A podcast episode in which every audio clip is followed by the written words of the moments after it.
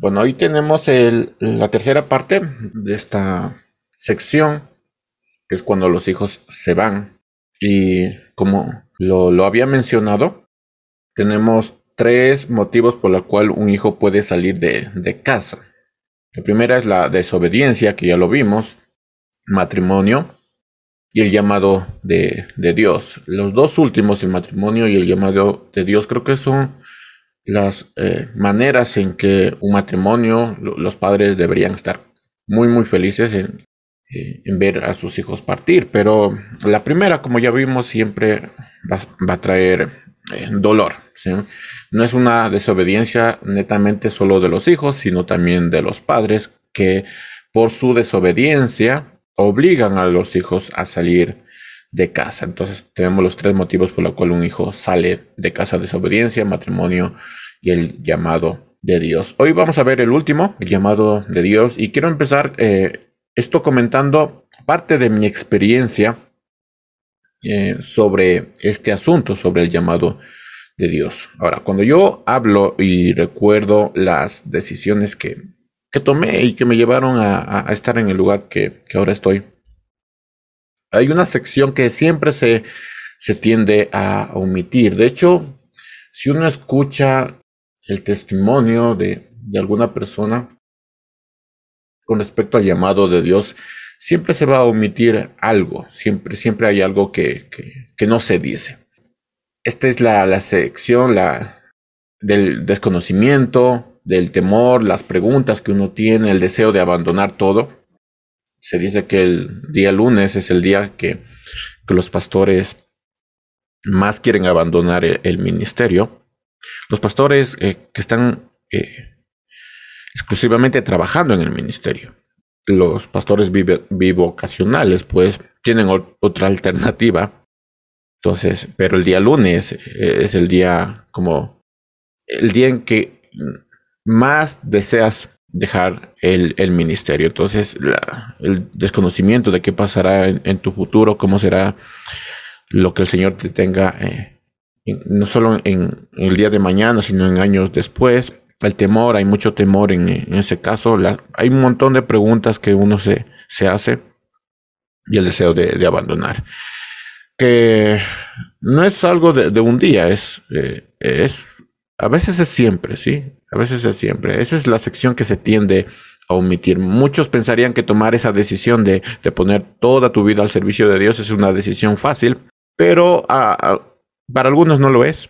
Eh, para otros no, eh, no, no hay alternativa. Para otros sí, para otros sí es bastante sencillo, pero para otros no, y para otros no tienen alternativa. Simplemente obedecen lo que el Señor les ha dicho. Solo para que de alguna manera podamos entender el tema en cuanto a entregar tu vida a, Dios y el cúmulo de, emociones que, envuelven todo esto y, pensamientos y emociones y sentimientos que, tenemos. Es como entregar una hoja de vida, es como ir a buscar en el, directorio, buscar en donde estén los, los trabajos ahí disponibles y ir a ese lugar y entregar tu hoja de vida y asistes a, la entrevista de trabajo y luego esperas la respuesta. Como sabrán, eh, no es un tiempo lindo para los que han entregado su hoja de vida, para los que han estado en este momento eh, buscando trabajo, yendo de, entrevista a entrevista, esperando la respuesta, eh, llamando. Entonces, no es, un, no es un tiempo lindo, ¿no? No es un tiempo lindo porque te enfrentas a un montón de, de cosas el desconocimiento, el temor, las preguntas, el deseo de abandonar todo. Y puedes preguntarte en, algún momento, ¿escogí bien mi trabajo? ¿Escogí bien eh, la carrera? ¿Escogí bien eh, mi futuro? Eh, ¿Me pagarán bien? ¿Me gustará ir a, trabajar? En algún momento ya ni siquiera eso te, importa, ya solo quieres tener trabajo. Pero sigue habiendo ese, ese tipo de, de preguntas de, ¿realmente escogí bien la carrera? Eh, realmente me van a pagar bien, me van a reconocer lo que yo eh, estudié. O sea, hay un montón de, preguntas que uno tiene cuando entrega la hoja de vida, cuando va de entrevista a entrevista. Y eso añádele que hay otras personas que están esperando ese, puesto. Personas con más experiencia, con más talento, si, lo quieres decir, con más contactos también. Eh, no es una sensación bonita el estar esperando la respuesta para el puesto que tú deseas. Entonces no es un tiempo muy, muy bonito eh, esto hasta que eh, recibe la, respuesta. Entonces hay un tiempo en, que la espera se vuelve parte de, tus días. Ya, sí, no, no tienes trabajo y estás en, casa, ah, bueno, haciendo lo que tienes que hacer. Pero hay eh, esa sensación de que estás esperando algo, estás esperando la respuesta, ya te llaman y, o no sé, sale la llamada en tu celular y ya estás esperando que sea la respuesta que tú estás eh, esperando. Pero eh, esa sensación de ser elegido o no ser elegido se vuelve parte de, tus quehaceres. Siempre estás pendiente en ese tipo de, en, esa respuesta, en, ese, en esa llamada. Y, y, es posible que llegue la respuesta, pero esta respuesta puede ser, déjeme sus datos, ya lo llamamos o lo siento, ya le informaremos si hay más vacantes, o simplemente se cubrió el puesto, ya no tenemos más puesto. Entonces puede ser esa eh, la, respuesta. Así que no es fácil tomar la decisión de dedicar tu, vida al servicio porque hay un montón de cosas alrededor, hay cosas que se omiten cuando uno eh, habla, y da su testimonio al respecto. no es una decisión fácil. Para, para algunos, para otros no tienen otra alternativa, simplemente tienen que obedecer. Para otros la decisión es mucho más fácil, pero hay un montón de cosas alrededor que, que se tiende a omitir. Y eso añádele que se suele descuidar a quienes dan su vida para el servicio, ¿sí? Eso, eh, si no, no hay una estructura, si no hay una eh, eh, estructura de cuidado en cuanto a estas personas que dan su vida para el servicio, se, se tiende a descuidar, ¿no? Como que no le dan la importancia que, debería tener esto, aunque la palabra lo dice, ¿no? Debería ser uno de los primeros primeras cosas en cuanto al cuidado de, este tipo de, personas, pero se suele descuidar y eso es algo que desmotiva cuando llega el lunes, ¿sí? Cuando llega el lunes. Eh, eso es algo que desmotiva cuando alguien dice, pues, ¿de qué voy a vivir? Voy a vivir de pastor, pero mi iglesia como que no, no cuida mucho ese, ese tema. En otras iglesias más grandes, pues se, tiende a, querer ser pastor por, por ese motivo de, dedicarse su vida al Señor y saber que, que, va a estar bien cuidado, pero no siempre pasa, ¿sí? Se suele descuidar a, a esas personas que dan su vida para el servicio. Además que ese trabajo no es visto como un trabajo, ¿sí? Lo llaman simplemente vocación. Entonces, como tú tienes la vocación, entonces no, no, no, necesitamos pagarte, no necesitamos cuidarte, no necesitamos hacer nada. Porque es una vocación, no es un trabajo, ¿no? Pero, pero sí, es un, es un trabajo. Y además que se critica también a lo que se dice o se hace como a ti no te gusta, pero cuando, cuando existe un buen trabajo, pues ni siquiera se recibe agradecimientos ni, ni nada. Eh, no es una decisión eh, fácil, no es una decisión que, que se pueda tomar a, la primera, aún si ya dijiste voy a dedicar mi vida al Señor, pues no es una decisión fácil ya tomar eh, eh, ese, ese camino. Lastimosamente ya son muy pocos los que aceptan ese trabajo, a menos que el trabajo cumpla con todas tus expectativas. Es decir, que, te cuiden, que, te hagan firmar un contrato y que, tengas ya todo, todo, todo bien. E incluso la, la salud, que estés bien cubierto, a menos de que cumpla todas tus expectativas, pues ya no se suele aceptar eh, eh, eh, ese tipo de trabajo, el trabajo de dedicarse exclusivamente al servicio de Dios. Con toda esta explicación, podemos establecer dos valiosas verdades que nos van a servir en, en este sermón. La primera es que detrás de cada decisión hay una vida que lo ha tomado. Si no, no es simplemente no, ella nació para eso, no, hay una vida tras que ha tomado eh, esa decisión. Y detrás de cada historia hay una vida que la vivió. Sí, son dos valiosas verdades que nos van a servir en todo el sermón. Eh, entendiendo estas dos verdades, uno de los personajes que salió de la autoridad paternal para servir a Dios fue Samuel. Y podemos pensar que como un niño no, no entendía mucho lo que estaba sucediendo, pero la realidad es que detrás de cada decisión hay una vida que lo ha tomado y detrás de cada historia hay una vida que la vivió. hay tres miradas detrás de, la historia de Samuel y creo que hay tres miradas detrás de toda la historia de, una persona que ha decidido servir al Señor. La, primero, la, mirada de Ana, en el caso de, Samuel, la, la, mirada de, Ana, que es la mirada de, de, los padres, ¿sí? Cómo los padres lo ven, de esta decisión. La otra es la mirada de, Samuel, que, sería la mirada de los hijos, de, quien está envuelto en toda esta decisión. Y la tercera es la mirada de Dios. Sí, cómo es que Dios ve esta, esta decisión. Se nos queda una mirada más, que es la mirada de Eli, en el caso de, Samuel, de la historia de Samuel, que sin embargo, eh, esto es para otro mensaje, si, es que Dios nos da la oportunidad, porque esta sería la mirada del pastor. Sí, ahí la mirada de los padres, y ya van a entender por qué, lo, voy a decir. Hay la mirada de los padres, que en el caso de Samuel sería la de Ana, la mirada de Samuel, que es el hijo, el que, que tomó la decisión, la mirada de Dios, pero también hay la mirada del pastor. Pero el último es para, para otro mensaje, si es que Dios nos lo permite. Ahora, ah, esta mañana vamos a recorrer la historia de, de, Ana y, de su hijo Samuel, y la historia que hay detrás de, todo esto y las decisiones que hay detrás de todo esto, tratando de sacar algunos principios para nuestras vidas, no solo para los que deciden servir al Señor eh, para toda la vida, sino para, para, para quienes simplemente viven eh, el cristianismo. Y también vamos a ver un poco del llamado de Pablo y, Timoteo, quienes estuvieron al servicio de Dios. Y en el caso específico de Timoteo, él salió de la casa sin casarse. o sea, directamente él salió sin, tener, sin estar casado al servicio por el llamado de Dios. Así que es bastante interesante. además que Timoteo salió muy, muy joven, muy joven. También la, palabra menciona algo interesante acerca de, de su juventud. Así que Dios me llamó. Cuando los hijos se van, esta es la tercera Vamos a empezar con la mirada de, una madre que, vivió, eh, que vio salir a, su hijo. Eh, la mirada de los padres, ¿no? La primera parte. Dice primera de Samuel 1, versículo 20, si me acompañan con sus Biblias. Primera Samuel 1, versículo 20. Dice, Ana quedó embarazada y cuando se cumplió el tiempo dio a luz a un hijo al que le puso por nombre Samuel, pues dijo, yo se lo pedí al Señor. Es un bonito nombre.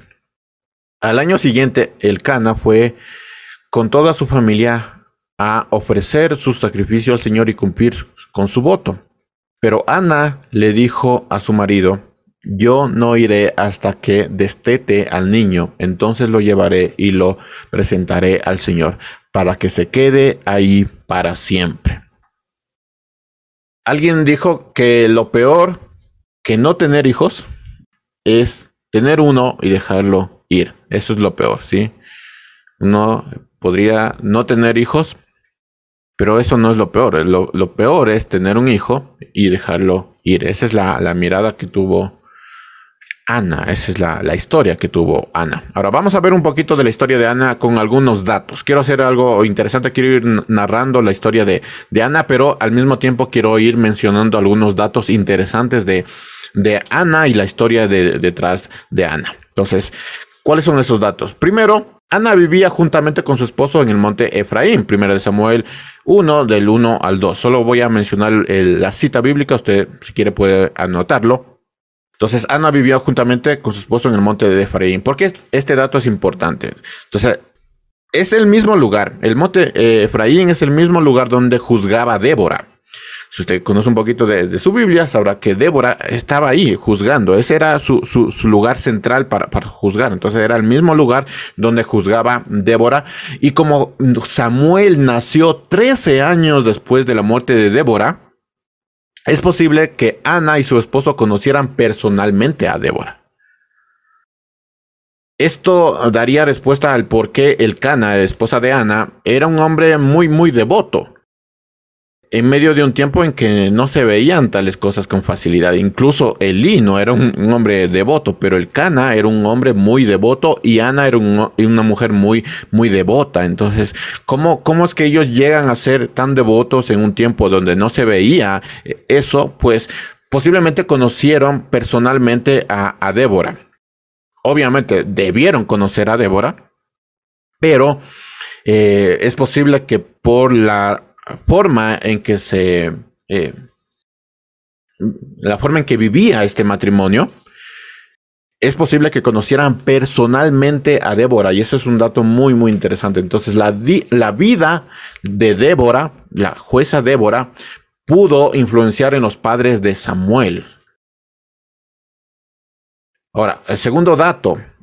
Pese al sufrimiento, Ana no dejó de ir al templo. Primero Samuel 1, del 9 al 10. Ahora, podemos pensar que eso es lo que se debe, se debe hacer, ¿no? Uno está sufriendo, uno está con, con, problemas, uno tiene muchas preguntas, tiene que ir al templo, pues, para, para recibir palabra del Señor, para, para adorar al Señor. Eh, podríamos pensar que, que, debería ser así, pero las personas tienden a no ir al templo cuando no tienen gozo en su corazón.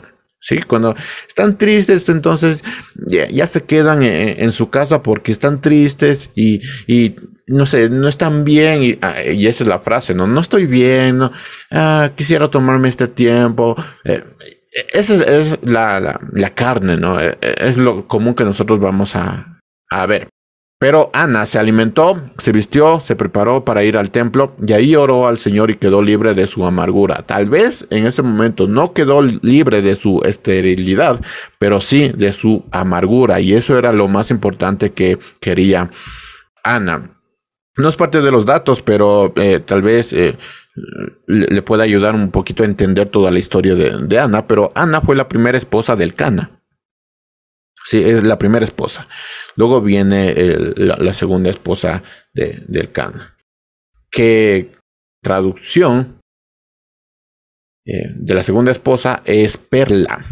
Así que Ana es la primera esposa, es decir, que, tenía más años que, la segunda esposa de, del Cana.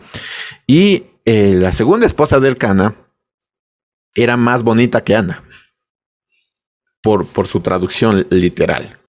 Eh, eh, son, datos interesantes. Lo, tercero, Ana hizo una petición específica a, Dios. ¿Cuál fue su petición? Dame un hijo varón. Él no dijo, dame una mujer o dame lo que sea. Sí, dame lo que sea. Ahorita lo, que sea, cuando uno pide trabajo ya está desesperado, lo, que, lo que sea, sí, lo que sea. No, no, Ana hizo una petición específica a Dios, dame un hijo varón. Y también hizo una promesa específica sobre ese hijo no nacido. 1 Samuel 1.11. O sea, si lo pensamos, llega, eh, llegado el momento, todos vamos a tener que tomar una decisión, ¿sí? Los hijos van a tener que tomar una decisión. Entonces, no habría seguridad de que eh, primero Dios le daría un hijo varón, o sea, primero un hijo, sea varón o mujer. Segundo, tenía que ser varón. Y, y, y, lo segundo es que ese hijo, mm, o sea, no habría seguridad de que ese hijo eh, serviría a Dios con, con toda su vida. O sea, eh, son un montón de preguntas, dudas que, que Ana eh, está quitando de, su mente y de su corazón cuando Primero le, hace una petición específica a Dios, dame un hijo varón. Y segundo, hace una promesa sobre ese hijo no nacido. Si te voy a, dar este hijo para que te sirva toda tu vida. Pero eso no, no hay seguridad sobre, sobre esto. Dice 1 Samuel 1.11. Y le hizo un voto. Eh, le dijo, Señor de los ejércitos, si te dignas mirar la aflicción de esta sierva tuya y te acuerdas de mí y me das un hijo varón, ahí está, yo te lo dedicaré, Señor, para toda la vida.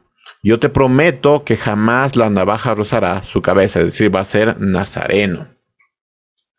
Y, o sea, e, es, interesante esto, parece, si, si, se lee esto en una iglesia católica, pues la gente, pues feliz de, la vida, porque esto parece de esas promesas que uno se lo dice a la Virgencita o, ese tipo de, cosas, pero eh, lo está diciendo eh, Ana al Dios de los ejércitos. Eh, es, una petición específica y una promesa específica sobre el hijo no nacido. Así que no había seguridad, pero Ana quita todas esas ideas y se lo dice al Señor. Yo estoy seguro que muchas madres de nuestra iglesia, muchos padres hicieron eso.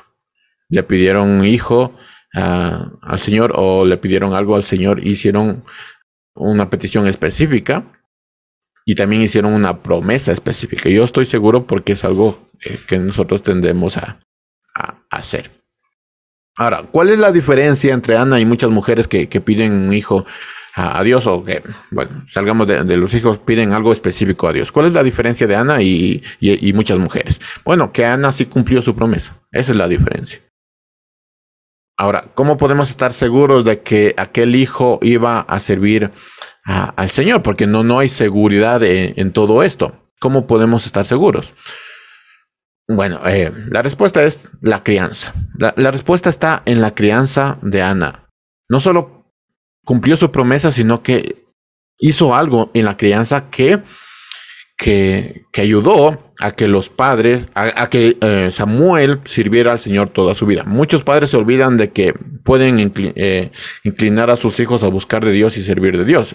Se olvidan de eso. Simplemente se ponen a orar, no se les, les muestran o les enseñan historias de la Biblia como cuentos o sea, tratan de hacer lo, que cristianamente se, se, piensa que hay que hacer, pero se olvidan de que pueden inclinar a sus hijos a buscar al servicio de Dios, eh, buscar y servir a, Dios.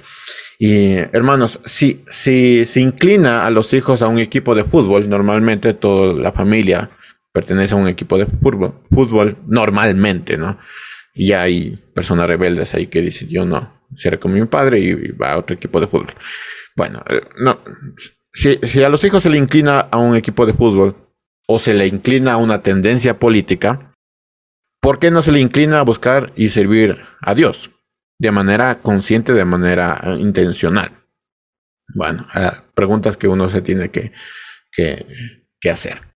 El cuarto dato es que el nacimiento de Samuel no solo fue motivo de gozo para Ana. 1 Samuel 1.19. Su nacimiento terminó con el sufrimiento y el título. Ana tenía un título.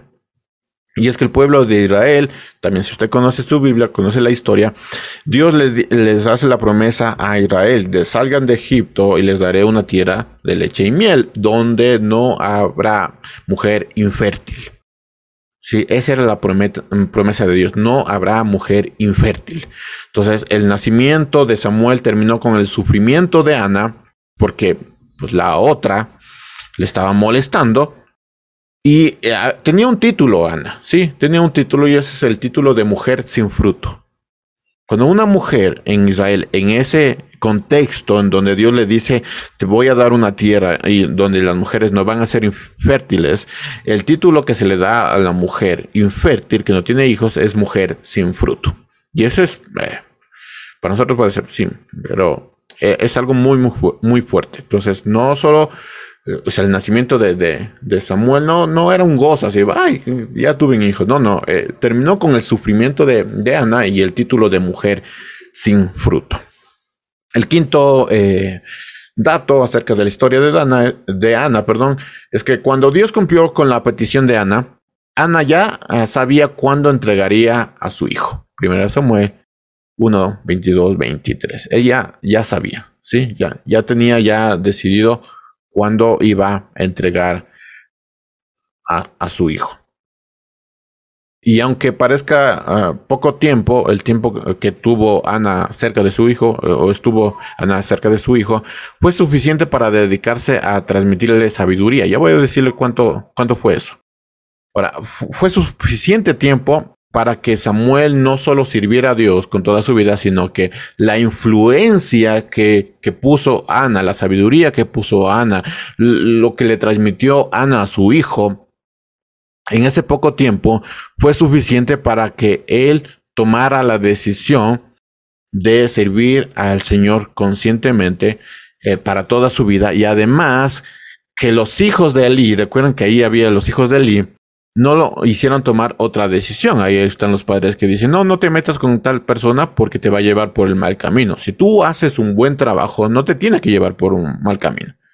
Si el problema no está en la otra persona que, no sé, ya, ya está en el mal camino. El problema está en la persona que se deja influenciar en, en el mal camino y los padres que no educan, no influencian a los hijos para que a pesar de que esté envuelto en personas que, le puedan llevar en mal camino, no se deje influenciar. Entonces fue suficiente tiempo, este tiempo eh, del destete, que, que eh, Ana, donde influenció Ana a su hijo para que Samuel sirviera al Señor para toda su vida y con todo, porque, porque Samuel tenía una característica y era que lo servía con, todo, con, perfección, con, compasión.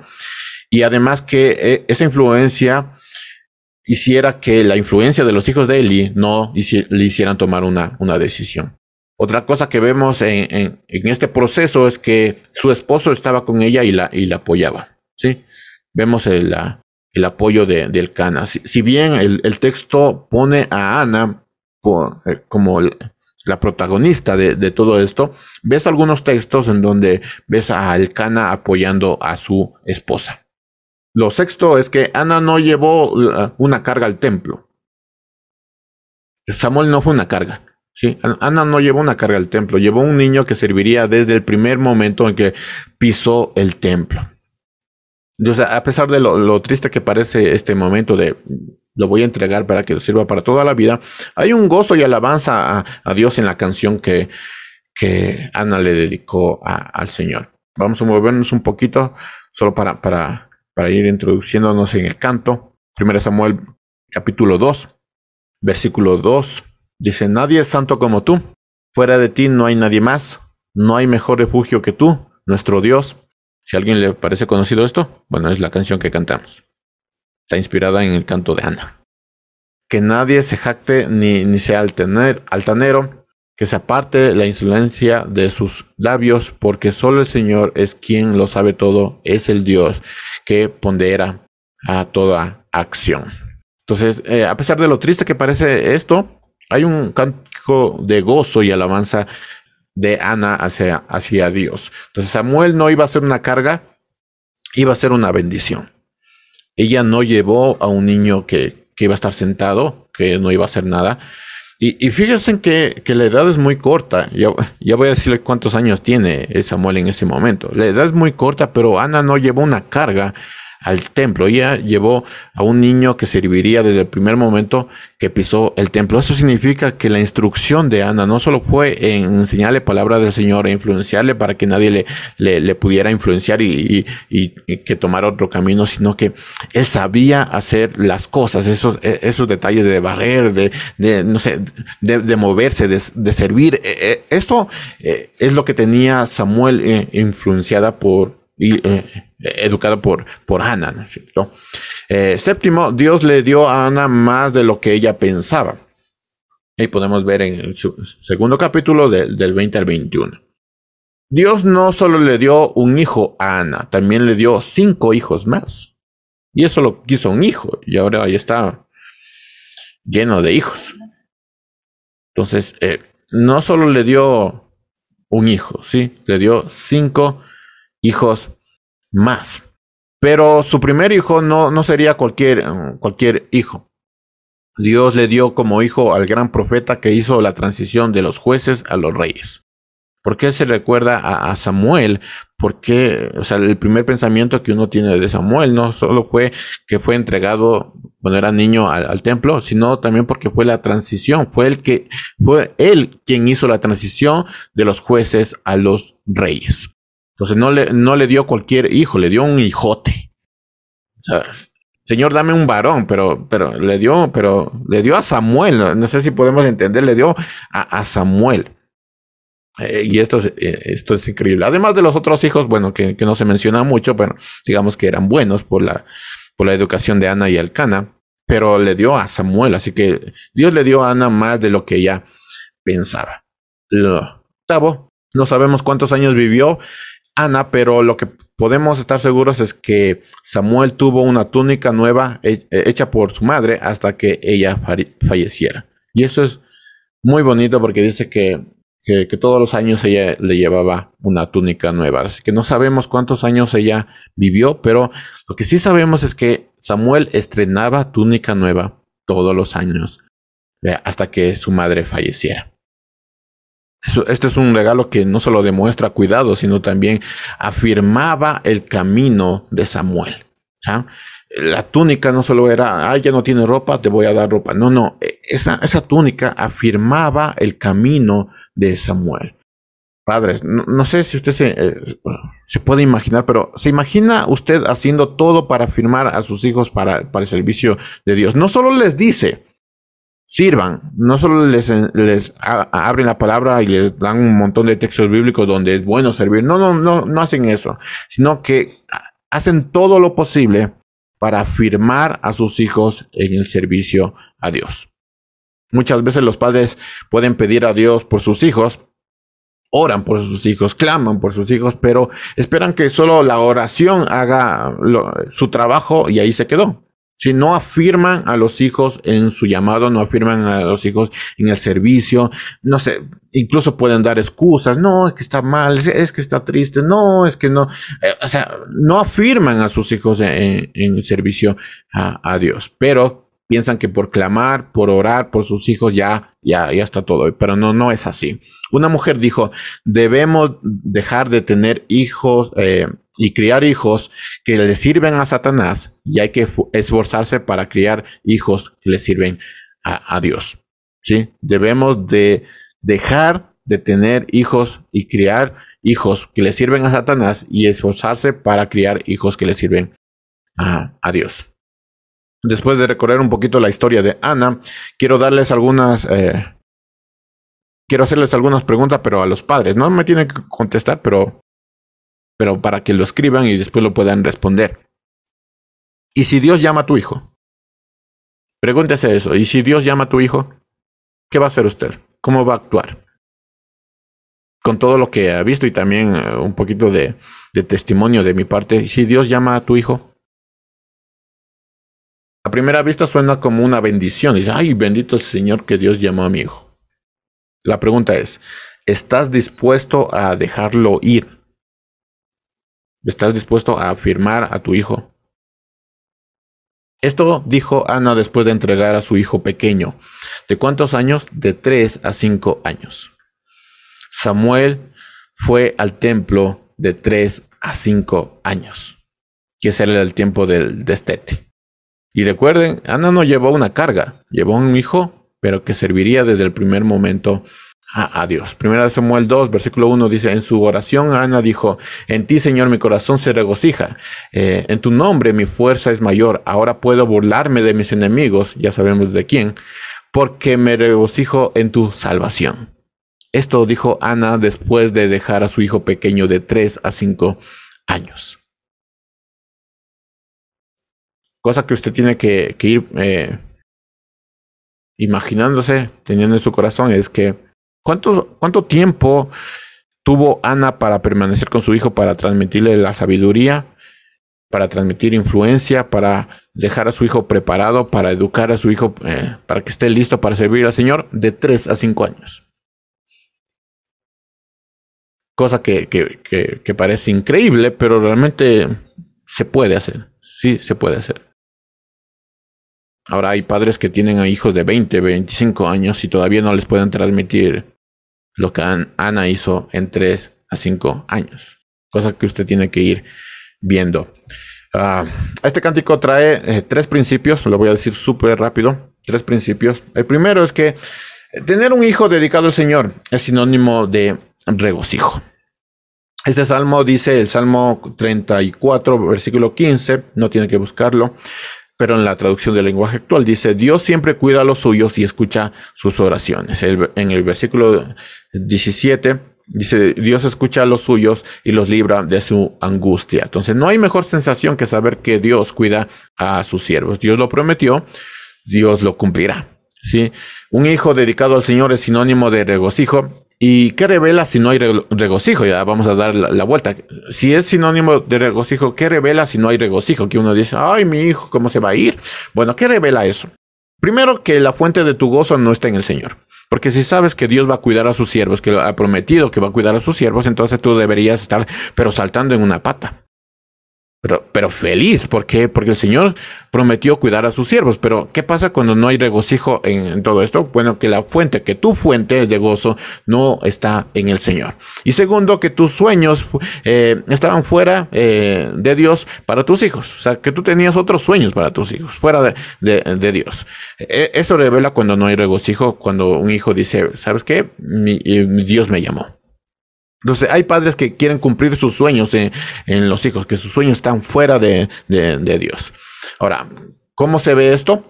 Cuando se celebran los triunfos de los hijos terrenales. Ya se hizo una tendencia, no sé si usted se acuerda, en algunos años, que ya pasaba el hijo chiquitito ya a otro, a otro nivel de, la escuela, ya se estaba tomando fotos, ya, ya, estaba ahí. De, hay un paso más, decían muchos, y esa era la, la, frase típica, un paso más para en su camino. Y, o sea, se celebra mm, los triunfos de los hijos terrenales y no se toma como triunfo eh, eh, los espirituales. O sea, hacemos fiestas por la graduación de los hijos y ahí le tomamos fotos, ay, mi hijo.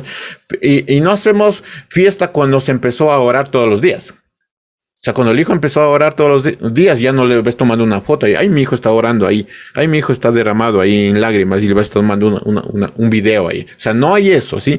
Hay, una fiesta por la graduación, hay una fiesta por los eh, triunfos terrenales, ay, mi hijo ya tiene trabajo, ay, mi hijo ya, ya se graduó, ay, mi hijo esto, pero no hay, un, no hay fiesta por los triunfos espirituales, ¿sí?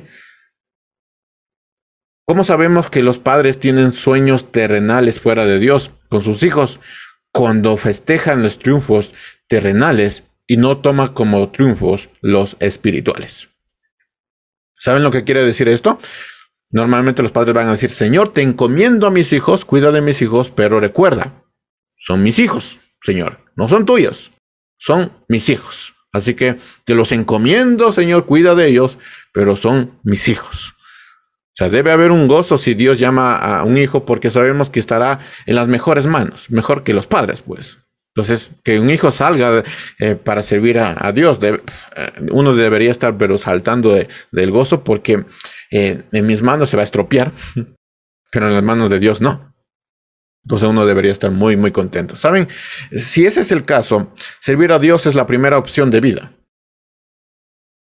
La carrera académica es la segunda opción. En la crianza, la primera opción, la primera opción de carrera es servir a Dios para toda la vida. La segunda opción es la carrera académica.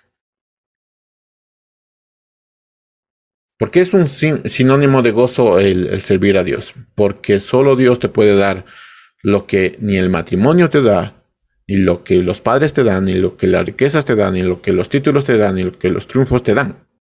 Dice 1 Samuel 2.2, Nadie es santo como tú, Señor, fuera de ti no hay nadie más, no hay mejor refugio que tú, Dios nuestro. Por eso es sinónimo de alegría. Lo, segundo que, que, aprendemos del cántico de, de Ana es que tener un hijo que sirve a Dios es muestra del poder de Dios. Dice 1 eh, Samuel 2.1, en ti Señor mi corazón se regocija, en tu nombre mi fuerza es mayor, ahora puedo burlarme de mis enemigos, porque me regocijo en tu salvación. El que exista eh, todavía hijos que dediquen su vida al servicio, es una muestra de que Dios todavía sigue obrando. Y eso es algo muy bueno. Eh, y esto es digno o sea, de, alabanza y de adoración, porque Dios todavía está obrando en la humanidad. Imagínense cuando no exista hijos que se dediquen al Señor, cuando Dios ya deje de llamar a personas. Ahí hay que preocuparse. Entonces, si, si un hijo es llamado al, servicio, a, servir a, Dios para toda su vida, eh, esto es, eh, es porque Dios todavía sigue obrando y tú deberías estar, pero saltando de, de gozo. Entonces, hay esperanzas y todavía hay hijos que son llamados por, Dios. Ellos son la voz, ellos van a ser la voz audible de, de Dios para su pueblo. Sí, porque escogió Dios a tantas personas, eh, es porque ellos iban a ser la, la, voz audible de Dios para su pueblo. Recuerden que cuando Dios quiso hablar con, con, su pueblo, cuando el pueblo decía, eh, Moisés, dile a Dios que nos hable, y, y Dios le dijo, bueno, voy a hablarles, voy a hablarles suavecito, y ellos no pudieron soportar la voz de Dios. Bueno, empezó eh, a escoger a hombres para que fueran la voz audible de Dios. Entonces, eso es algo muy bueno. Hay, hay esperanza si todavía Dios sigue llamando a sus hijos. Tal vez no tengan los triunfos que tú quisieras como padre, pero van a ser la voz audible de Dios para su pueblo. Y eso es mucho, mucho más grande que cualquier triunfo terrenal. Entonces, la primera opción de carrera en la vida debe ser servir a Dios para toda la vida. Y la segunda opción sería la carrera académica. Y lo tercero que vemos en el, cántico de Ana es que debemos dejar de tener hijos que sirven a Satanás y más hijos que sirven a, Dios. La gente le encanta tener hijos a veces, ¿sí? Le piden a Dios hijos, pero deben dejar de tener hijos que le sirven a Satanás y tener más hijos que le sirven a Dios. 1 Samuel 2.9 dice, el Señor vigila los pasos de sus fieles, pero los impíos mueren en medio de las tinieblas, porque nadie triunfa por sus propias fuerzas. O sea, nadie triunfa por sus propias fuerzas. Tal vez podamos tener todos los galardones, los triunfos que nos imaginemos, todos los títulos que nos imaginemos, pero Dios cuida los pasos de sus siervos. Y eso habla de cuál debe ser el enfoque de la crianza de los hijos. Deberían ser criados para servir a Dios y no para servir a Satanás. A Ana le bastó de 3 a 5 años con su hijo para que éste le sirviera a Dios para toda la vida y no se dejara influenciar por otros. ¿Cuánto tiempo le, toma a usted? ¿O cuánto tiempo le va a tomar a, usted? A Ana le sirvió de 3 a 5 años. ¿Cuál fue la mirada de Ana al saber que, tendría un hijo y que éste le serviría a Dios? ¿Cuál fue la perspectiva? ¿Cuál fue la, la, historia de Ana? ¿Cuál fue la reacción de Ana al saber que iba a tener un hijo varón y que le serviría a Dios para toda su vida? Bueno, ella, eso se resume en que mi corazón se regocija en el Señor. Cuando Ana supo que iba a tener un hijo y que ese hijo iba a servir al Señor para toda la vida, bueno, estas son las palabras de, Ana. Mi corazón se regocija en el Señor. Ahora, vamos a, irnos a otra mirada, la mirada de, un hijo. Esta es la mirada de, los involucrados como, tales. Eh, Hechos de los Apóstoles, el libro de Hechos, nos narra un acontecimiento muy, muy especial uno de los protagonistas eh, es Pablo y el otro es un joven soltero llamado Timoteo. Y tengo que decirlo así, un joven soltero llamado Timoteo. Eh, esto ocurre en, el segundo viaje misionero de, Pablo entre Berme y Listra, actualmente Turquía. Toda esta historia del encuentro de, Pablo y, Timoteo es un gran acontecimiento para, la iglesia. Algo que vemos en Pablo y aquí vamos a, poner mucha atención. Hay algunos datos que usted tiene que tener, que tiene que incluso memorizarse. Algo que vemos en Pablo es que era un hombre que no se quedaba quieto, ¿sí? Él siempre, siempre se estaba moviendo, siempre quería hacer algo. De hecho, esta es una característica que identificará a un hombre o mujer que ha sido llamado por Dios. ¿Sí? ¿Me escuchó? Esto tiene que, que escribirlo. ¿Cuál es la característica de un hombre que ha sido llamado por Dios o una mujer que ha sido llamado por Dios? Bueno, que este hombre y mujer nunca dejará de moverse, nunca se queda quieto, siempre quiere servir, siempre quiere hacer algo, siempre quiere, eh, ah, eh, no sé, cambiar las cosas y, mover por aquí, por, por allá, nunca se queda quieto. Pablo era eh, tenía esta característica, como todos los discípulos tenían estas características cuando ya fueron apóstoles. Siempre estaban de un lugar a otro, predicando, haciendo milagros por aquí, por allá, nunca se quedaban quietos. Hay una necesidad de, de siempre, de estos, de estos hombres y mujeres cuando son llamados por Dios, hay una necesidad de siempre estar haciendo algo, siempre. Es como, es tu vida haciendo algo o sea, no puedes quedarte quieto, es siempre quieres hacer algo, siempre hay una necesidad que, sustentar, siempre hay una nueva forma de, hacer las cosas. Y aquí hay que tener cuidado porque alguien puede decir, no, Dios me llamó eh, para, para servir, pero si no haces nada. Me explico, si no haces nada, la característica de un hombre y una mujer que ha sido llamado por Dios para el servicio es que siempre está haciendo algo, siempre, siempre está haciendo algo. En su viaje eh, misionero eh, y de visitas a las iglesias que, que Pablo había fundado hace 10 años atrás, es donde se encuentra con este joven llamado Timoteo. Y ahora sí vamos a Hechos 16. Vamos a ver esta, esta historia, este encuentro. Hechos 16. Hechos 16, versículo 1 Dice después, Pablo llegó a Berbe y a Listra, y allí había un discípulo llamado Timoteo. Vaya notando esas características que, de, Timoteo. Había un discípulo llamado Timoteo, y era hijo de una eh, judía cristiana y de padre griego.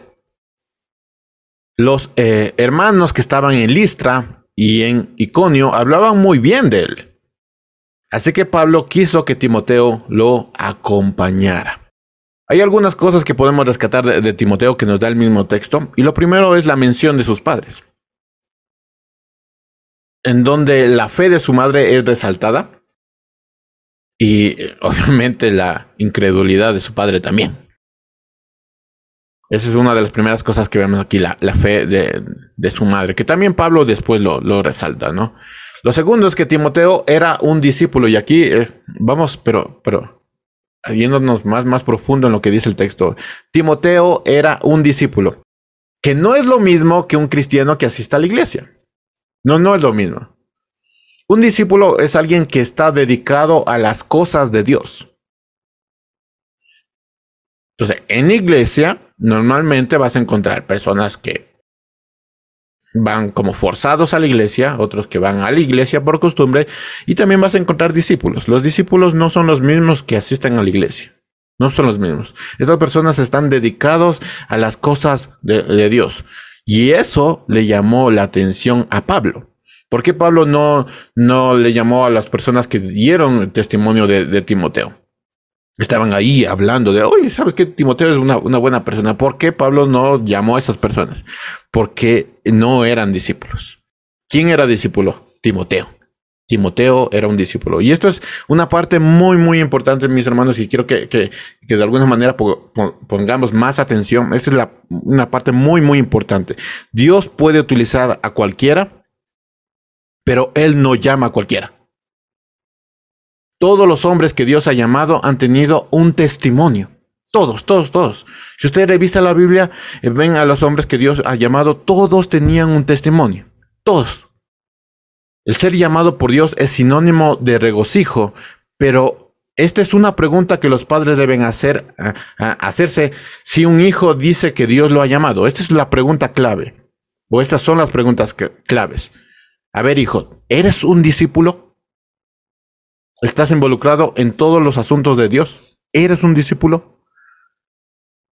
Lo segundo es, ¿cómo está tu relación con Dios y con tu iglesia? ¿Cómo está? Y lo tercero, ¿tienes testimonio? O sea, Dios puede utilizar a cualquiera, pero Él no llama a cualquiera. Así que, ¿eres un discípulo? ¿Cómo está tu relación con Dios y con tu iglesia? ¿Tienes testimonio? Es una parte muy importante porque Dios utiliza a cualquiera, pero Él no llama a cualquiera. Lo tercero que vemos en, el breve relato que vemos en Hecho es que su testimonio, el testimonio de Pablo, y, eh, tenía reputación y tenía aprobación. Solo un dato en cuanto al testimonio para que usted lo mm, pueda entender. Y es que tu testimonio no lo das tú lo da otra persona de ti.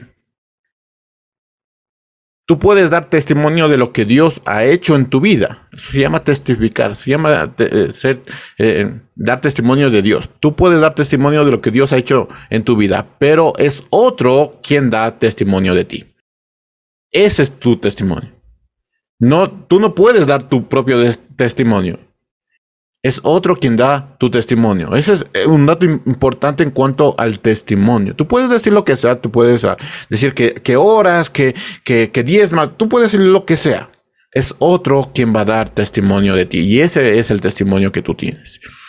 Había una aprobación del comportamiento, compromiso y dedicación de Timoteo. Y esta aprobación era por parte de los que trabajaban con él, de los que le veían trabajar. Dice Hechos 2, versículo 2, los hermanos que estaban en Listra y en, en Iconio hablaban muy bien de él. Así que Pablo quiso que Timoteo lo acompañara. Entonces Timoteo era un discípulo y esto es clave cuando se trata del llamado. Esto es muy, muy, muy importante cuando se trata del llamado. Timoteo era un discípulo.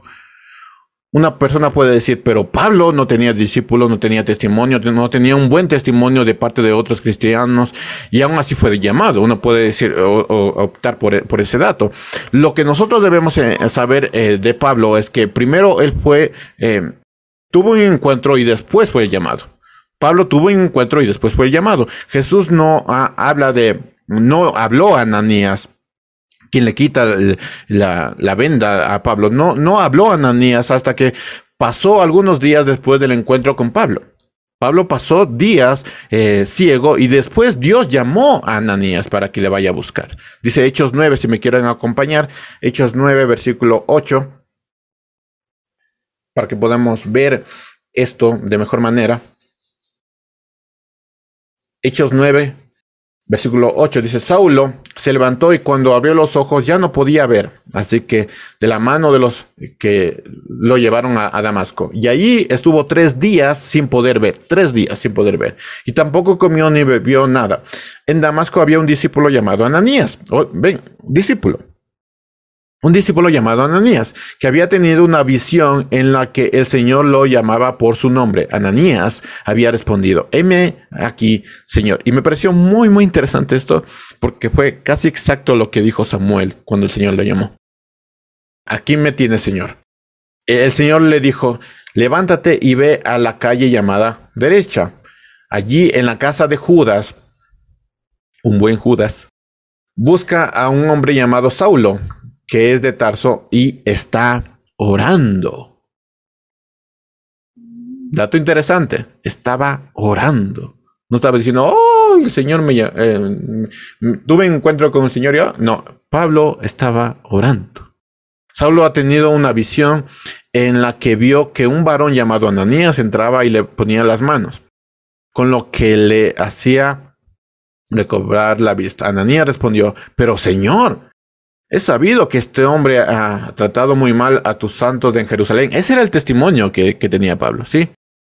También sé, eh, sé que los principales sacerdotes le han dado autoridad para aprender a todos los que invocan tu nombre.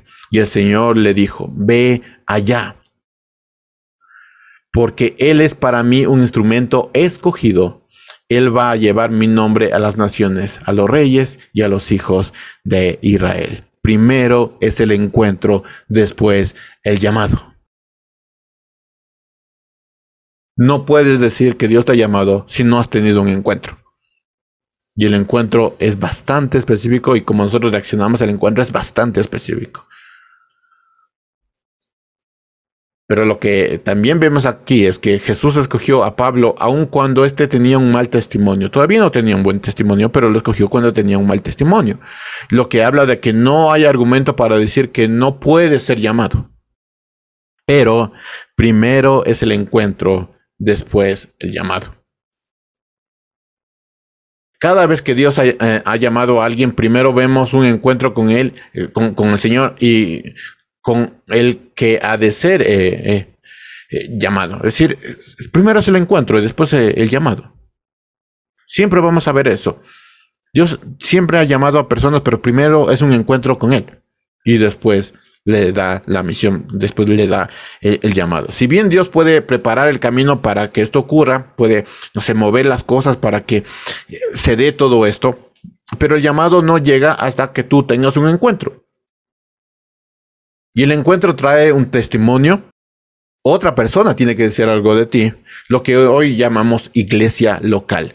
El testimonio en cuanto al llamado nace de la iglesia local, de nuestra iglesia. Por eso les preguntaba, a ver, ¿eres un discípulo? Eh, ¿Cómo está tu relación con Dios y con, con tu iglesia? El testimonio que nosotros tenemos nace de la iglesia local. Dice Hechos 16, versículo 1. Después Pablo llegó a verme y Listra, y allí había un discípulo llamado Timoteo. ¿Cómo sabía que era un discípulo? Bueno, que era un hijo de una judía cristiana y de padre griego. Los hermanos que estaban en Listra y en Codio hablaban muy bien de, de él. Así que Pablo quiso que Timoteo lo acompañara. Pablo estaba buscando a un compañero de viaje. Él ya sabía que ya estaba viejito y tenía que pasar la posta, así que estaba buscando a, siempre, estaba buscando a, personas, a, discípulos. Entonces, Dios puede utilizar a cualquiera, pero Él no llama a cualquiera. Lo cuarto que vemos aquí en, en la pequeña descripción de historia de Timoteo, encuentro de Pablo y Timoteo, es que Timoteo viene de un hogar donde el matrimonio de sus padres era un matrimonio mixto. De hecho, eh, eh, se me vino a la mente de que cuando Pablo habla de los matrimonios mixtos en Primera de Corintios, eh, también estaba pensando en, los padres de Timoteo. solo es una idea, no quiere decir eso. Posiblemente hubo un montón de, matrimonios de eso, pero eh, el, matrimonio de los padres de, Timoteo era un matrimonio mixto, como Pablo lo llama. Su madre oraba su padre no. Pero Timoteo tomó la decisión de entregar por completo su, uh, su vida al servicio y ser un discípulo. Así que el llamado tampoco viene de tener padres entregados en la fe. No puedo decir, mis padres están sirviendo, entonces Dios me está llamando. No, no, no tiene que ver eso. Eso no tiene nada que ver. Y en cuanto a la edad, uno puede decir, no, todavía estoy joven, todavía tengo cuatro años, entonces todavía estoy joven. O ya se me pasó el tiempo porque Samuel fue llamado a los tres a cinco años. No tiene nada que ver con, la edad. En cuanto a la edad de Timoteo, dice primero Timoteo 4:12, eh, lo, voy a leer. Dice, ninguno tenga en poco tu juventud, sino sé ejemplo de los creyentes en palabra, conducta, amor, espíritu, fe y pureza. Ahora, la palabra, usted quiere anotarlo, es bastante interesante. La palabra que utiliza Pablo para, para describir juventud es una que se utiliza para hablar de alguien muy, muy joven. Yo diría un, adolescente, casi, casi un adolescente, joven adolescente. Entonces es una, es una palabra utilizada para alguien muy joven. Y en otras versiones, y esto es algo que me llamó mucho la atención, es una palabra que, que yo he escuchado en nuestro común hablar, ¿no? Eh, en otras versiones eh, y otras mm, derivaciones, esta palabra eh, se utiliza como polluelo. ¿Sí? Si, podemos traducir un poquito, sería, ninguno tenga un poco tu juventud porque eres un polluelo. Sí, es otra, otra derivación de, esta palabra juventud. Así que era un hombre joven, joven, muy, muy joven. Este es un joven que era un modelo a seguir para, para los adultos, para los ancianos, en palabra. Es, increíble la, palabra que, que, debió tener Timoteo, que no fue transmitida por Pablo, sino por su madre. E, en conducta, que no fue transmitido por Pablo, sino por su madre. En amor, espíritu, fe y pureza, transmitido por su madre, pero también por una decisión que él tomó. Hermanos, la juventud y la soltería es la etapa para servir a Dios y es lo que dice Pablo en, su carta a Corintios. Y algunas decisiones que, se toman en nuestra juventud son decisiones que determinarán lo que será en, nuestro, nuestro futuro. Algunas decisiones. Así que no hay muchos jóvenes cuya primera carrera, no, no hay muchos jóvenes. Nosotros podemos ver en, las iglesias que no hay muchos jóvenes cuya primera carrera sea ser un hombre y mujer de Dios. Todos están buscando carreras eh, académicas, carreras que les den un poco de dinero, que les ayuden a sobrevivir, pero no hay muchos jóvenes cuya primera carrera sea ser un hombre, mujer de Dios. No es la primera opción. No, eh, la tercera, cuarta opción. Ya, como ya no me llamaron, entonces, tercera, cuarta opción. No es la primera, eh, primera carrera que ellos quieren ah, tener. O sea, pueden pensar que esto es un tema de la sociedad, que es un tema del tiempo, pero yo creo que, que es un, que más que un tema de, de la sociedad es un tema de decisión. Los jóvenes no quieren servir a Dios.